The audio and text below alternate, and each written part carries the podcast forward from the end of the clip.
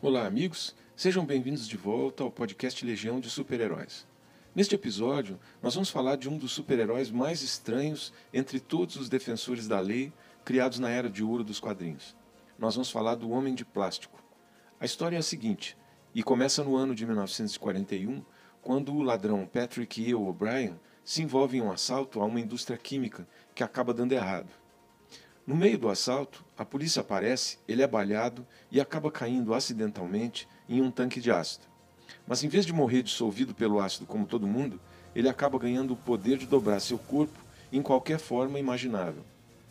O Homem de Plástico foi criado por Jack Cole para a editora Quality Comics, que mais tarde foi comprada pela DC Comics.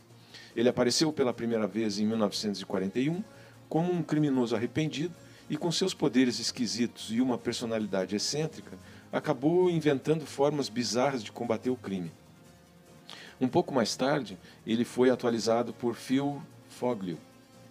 Mas veja, na história original, depois de cair no tanque, Will O'Brien é resgatado por um grupo de monges e decide renunciar à sua vida de pequenos crimes até em retribuição a eles.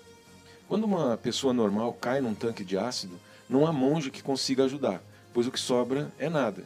Mas aí, quando ele se dá conta de que escapou vivo e percebe a sua situação e a extensão de seus novos poderes, ele então decide lutar contra o crime e passa a ter uma identidade secreta como o Homem de Plástico, ou, como ficou conhecido no Brasil, como o Homem Borracha. O Homem Borracha pode esticar seu corpo em qualquer forma imaginável, por exemplo, uma bola ou um carro, etc.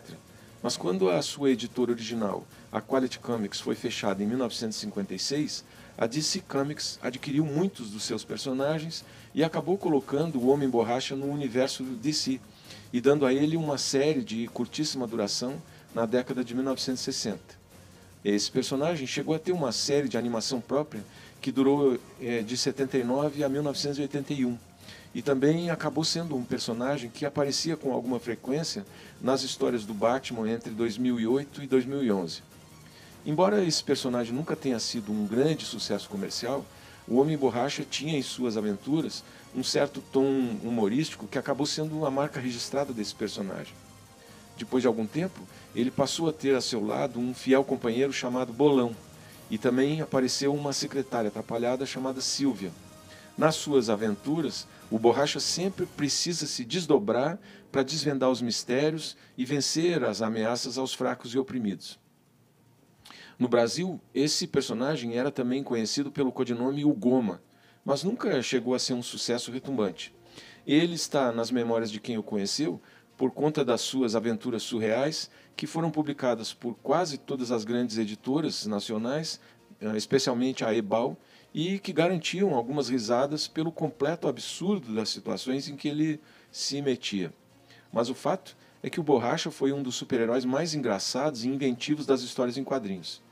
Veja, o nome Homem de Plástico surgiu simplesmente porque na época de seu surgimento havia uma fixação dos consumidores pelo plástico, que os anunciantes chamavam de material milagroso e que estava rapidamente entrando em dezenas de novos produtos domésticos. A ideia era chamar a atenção para um herói que podia se esticar em qualquer forma ou tamanho. Ele podia se enrolar como uma bola, descer rolando pela fachada de um arranha-céu e sair quicando rua abaixo. Ele também podia se transformar em um lençol gigante e sair voando, e era flexível de uma maneira que as balas acabavam ricocheteando nele.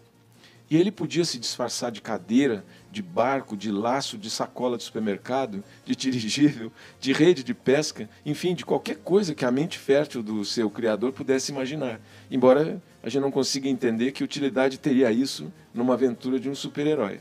Mas ele tinha. Mas espere, tem mais. O Borracha também podia mudar suas feições para se passar por qualquer pessoa, desde uma bela mulher até o próprio Adolf Hitler. Mas, embora ele fosse aparentemente invulnerável o suficiente para suportar ser achatado por um rolo compressor, ele não conseguia resistir nem ao calor e nem ao frio, exatamente como o plástico. Mas ao ácido, ele resistiu. Outro aspecto interessante do borracha era o seu uniforme, que era um dos mais horrorosos da época, mas que se tornou clássico a ponto de ser considerado quase como uma heresia o simples pensamento de alterar aquela roupinha ridícula. Ele usava um macacãozinho vermelho com decote em V, fechado apenas por umas cordinhas cruzadas no peito. Também tinha um cintinho amarelo com listas pretas e uns óculos de natação com lentes escuras. A eterna luta do bem contra o mal raramente estava entre as preocupações desse herói.